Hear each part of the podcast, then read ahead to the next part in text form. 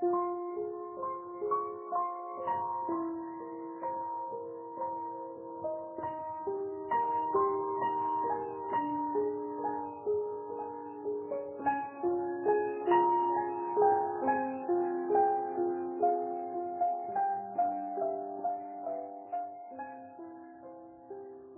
命在前进，第一百六十四天，练习用更高的心智模式。每一期的新伙伴，从最开始面部表情的僵硬，慢慢第二天开始柔和一点，第三天看起来就好像都很熟悉了。我们说相由心生，当我们的内心被转动的柔软了。谦卑了，善解人意了，包容了，我们的念头可以转得快。我们发现脸部的线条也柔软了。所以这三天不是培训课程，是不用动刀的美容课程。我们常常落入俗套，拿一个知识道理不放过别人，也拿一个知识道理不放过自己，因为。我们把世俗道理当真理，我们常听到一些俚语，会把俚语或者流行的道理当真理，然后拿它不放过别人，也不放过自己，框住别人，也框住自己，拿它当一把尺子衡量别人，也衡量自己。因此，我们是活在道理的框架里。还是活出道理来，是活出真理来，还是活出世俗的道理来？我们以佛经、圣经来说，这么一大部，我们可能只能看一部分，某个章节，或者只是其中某个经典而已，可能只是听到或者看到而已，连做到都没有。然后可能只看过一两次，有点心得，我们就会拿它当全部的概念来解读，而这只是千百万部经典的一部分而已。可是千百万部经典是宇宙真理的一部分，宇宙存在上百亿年，佛陀是两千多年前的人，在佛陀讲出经典之前，真理。早就存在了。佛陀讲经说法四十九年，大多是通过弟子叩问解答，然后成就经典，有了三藏十二部。如果没有叩问那些东西呢？如果叩问六十年呢？如果佛陀的弟子大根器者又多出十多个，那么就不止现在的这些经典。同时。如果学员根器不同，那么叩问出来的内容是不同的，经典也就不同。所以不要把看到的、听到的当成全部。如果他们再轮回、再相聚，请问他们在这一世会叩问出什么问题呢？所以不要以为那些经典是全部。换个角度，三藏十二部。圣经、清净经等是两千多年前圣人们在教弟子的教科书，比喻成是那个年代的教科书。两千多年后，那群人重新轮回上高中了，那么得用高中的教科书；如果下一世轮回上了大学，就得用大学的教科书。所以你现在看到的。很多的经典是那个时候的教科书一样。倒退两千年，你很难解释全息理论、波粒二象性、平行宇宙、量子力学、多元空间、三 D、四 D、五 D，很多东西无法讲，你很难用更精微细微的角度来讲，所以那个时候。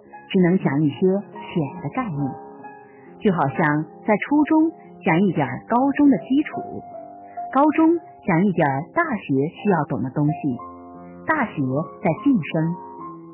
可能佛陀、孔子在那时讲了未来需要知道的东西，可是那时讲的不是那么精准，只是概念而已。这样的逻辑你们都懂，因为曾经真实经历过。当过老师的都知道，初中、高中、大学都有教科书，到博士呢就没有固定的教科书了。这时候怎么办？而且博士生的指导教授，同一个领域的博士生就有几个，每个人就只有几个主要的研究专题，上课时就四五个，上课时就上台二十分钟。说明你用什么方法，用什么理论。下次上来讲为什么用这个理论，用什么来分析，慢慢深入。没有标准参考书，到博士后毕业后再研究下去，更没有教科书。他去探寻未知的。现在看到的教科书都是已知的。小学科学理论。是过去五六十年或七八十年前的科学知识，初中是三四十年前，高中可能是二十年前，大学可能是十年前的科学，到博士、硕士都是研究现在发现的东西，博士后都研究未知的。二三十年前我做研究的时候，没有网络查询。我活在电脑刚起来的上世纪，但是没有网络，只有四个大的研究中心有卫星网络。高雄医学院图书馆有卫星网络，那时通过卫星连接网络到美国资料库去查，查的是那个时候发表报告的期刊以及博士、硕士的研究论文，输入关键字查询，找到后。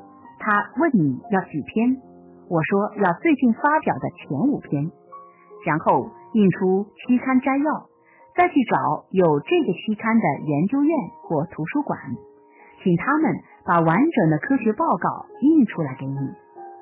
你可以知道目前这个问题世界上已经研究到什么水平了。如果你对这个不了解，你就设定一个研究主题。研究一两年，你才发现，人家二三十年前早就做过，并且已经解决的题目，那不是盲目研究吗？各位想想看，土木工程和海岸工程都是工程。如果海岸工程闭门造车研究了一个新的工法，可能土木工程在二三十年前早就在用了。我们在研究生物蛋白质用什么来染色。研究了十年才研究出来，才知道化学行业人家三十年前早就用过了。不同领域，你就不知道人家进步到什么阶段。自从开始有网络，大家把资讯都传上去，我们就可以看平行链接，你就可以看到不同的领域所研究的东西已经到什么程度了。或许你需要的。已经早就有了。你现在的生活领域、认知领域，会不会还处于闭门造车？有没有广泛的搜寻不同的领域，人家怎么在进行的？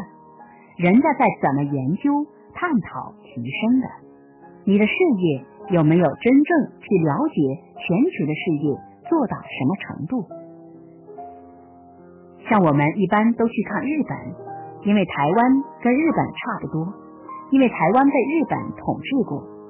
不过日本一般比台湾都进步十来年，他们少子化比我们提前十多年，他们老年化也提前十多年，少子带来的产业变化也提早十来年。看十年来他们是如何发展应付这些变化的，人家进步你十年，如果你不去观察。就太可惜了。后来大陆来观察台湾，可是那时两岸不那么通。现在发现他们也跳跃出来去学习日本，还有很多海归的带回来很多新的认知和想法。因为他们回来后地位还不高，等他们可以用的时候，已经年龄大了。但还是用他们以前学的方法，这些方法可能就过时了。过去很多的修行人，很多的老师回来以后教了三四十年，都是那一套。很多修行人出来当老师前，都会去行走各地学习参访，学成后回来，他去教很多弟子，很多年下来还是以前学的那一套。所以东方圣人很好，回来以后还要与时俱进。可能别人的小悟可以引发你的大悟，所以我们要随时趴下来当学生，拿麦克风当老师的时间长了，傲慢心会出来。所以我要回去当学生，这样才能与时俱进，降服其心啊。否则懂了许多知识道理，但是还是那个样子，你修着修着。知识道理懂得多了，傲慢心也多了，你都没有觉察，所以你应该重修。有时候学了一套东西后就用到死为止，那很可惜，因为随时都在更新。所以你在公司不要跟刚毕业出来的学生比技术，因为他们都是学的最新的，因为你的已经很多岁了。你也不要跟他们比体力，他三天不睡觉还有精神工作，你一天不睡觉补七天都补不回来。年轻的义工两三天只睡两三个小时可以撑下来，中年的义工两三天回去后要补七天。所以年老的人不要跟年轻的人比技术、比体力，而是要比经验、比智慧、比德行。比格局，比气度，你要用格局、德行带领他，而不是用技术、体力带领他。你不要用自己最差的跟他们最好的比。几年前，我跟一个复旦大学的教授聊天，他是留学回来，成就要比一般同龄人要高好几年。他只是在他的领域是专业，但是。在修行领域，他是小白，可能他在亲子领域、家庭关系一塌糊涂，在人际关系也不行。所以，我们不要被他的名相所绑架。所以，看到人家的头衔，你不要被挂在人家身上的名相所吓到。你不要跟他谈他的专业就好，你要谈你的专业。说到修行，我去佛寺讲课，我跟讲经说法二三十年的法师讲修行，会不会太夸张？这次是专业对专业。我去传统道场讲课，发现这些人都是我二十年前在下面听课时给我讲课的老师，现在反过来，你的心该如何安顿？这时候。你要超越挂在自己身上的名相，你不要把自己当学生，他们是前辈，你是晚辈。这个时候只有一个老师，那就是我，否则讲不下去。下面都是老师、教授、导师，你就只能做报告，就好像读硕士、博士，最后要口试做报告，下面都是最专业的人。你只能做报告，这时你也不能把他们当学生，你也不能当老师。这时候我就跟大家请意，我来分享，我就说跟大家分享我的心得，这样我就很自然。这三天我都在跟各位分享我的心得，但是我偶尔会转变一下角色，引导大家看到什么。又转变角色成老师，在指点你什么；又转变角色变成朋友，在陪伴你什么。这样，我的角色是多元的组成。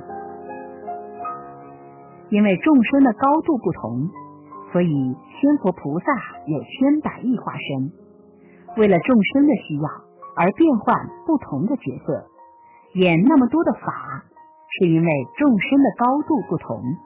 法的版本就不同。所以法随心转，法源随人心变，人心变化，团队就起变化；人心变化，法源就起变化；人心变化，社会环境就起变化；人心变化，外在言语行为就起变化；人心变化，人格就起变化，运势也会变化。所以上课时。你们的心很重要。我上课这么多年来，有些领悟都是在当下领悟出来的，就是过去只能在这个层次，在讲课过程中就讲出更高的高度来。那是因为各位的心都在，各位的心是清净的，所以讲着讲着，灵感一来，领悟就拔高了。所以，有些领悟并不是我过去准备的资料，都是当下突然来的。所以，你们内心清净的状态很重要。如果大家都在上脑，其实我也会受影响，这样我的法就变了。上脑的人就引出上脑的东西来，走心的人、用心听课的人会引出走心的法来。走神性的人会引出更高的般若的法来，就好像你跟小朋友说话，会讲他们听得懂的语言来。比如你跟小孩子说：“孩子，你要不要喝奶奶？”但是你不会说你要不要喝咔咔吧？所以你遇到什么样的人，你就用什么样的语言，久而久之就形成互动惯性。我在讲人心是怎么被养成一种惯性，所以习惯走脑筋的，每次遇到什么都是分析判断，遇到状态发生时就习惯走脑筋了。有些人是习惯感受，感受你的状态，感受你的眼神传达的信息，感受你的表情在传达什么。我感受你的感受。遇到人事物发生时，就容易走感受。如果你每次用心去感受时，久而久之就变成习惯性的惯性思维或惯性的路径。你能每次遇到时把自己当神，能跳出人类思维的高龄，你会怎样看待这件事情？如果你跳出人世的欲望层次时，你会怎样看待？一次两次，每次我都走神性路线。如果每次用更高的心智模式解读它，慢慢的，更高的心智模式就出来了。